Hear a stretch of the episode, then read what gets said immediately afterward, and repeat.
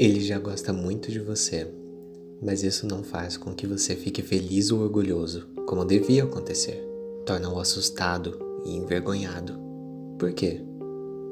É porque não consigo entendê-lo, respondi finalmente. Não sei o que a amizade dele quer dizer. Não sei o que ele quer dizer por amizade. Jacques deu uma risada. Você não sabe o que ele quer dizer por amizade, mas tem a sensação de que talvez não seja uma coisa segura. Tem medo de que, de que o possa transformar a você. Que tipo de amizade já teve?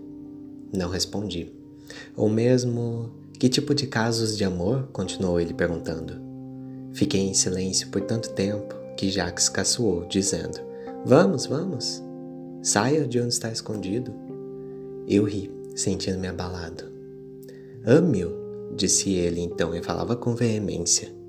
Ame-o e deixe que ele o ame também. Você acha que realmente possa existir qualquer outra coisa mais importante? E por quanto tempo, na melhor das hipóteses, poderá durar isso? Uma vez que ambos são homens e têm ainda todo o caminho a percorrer?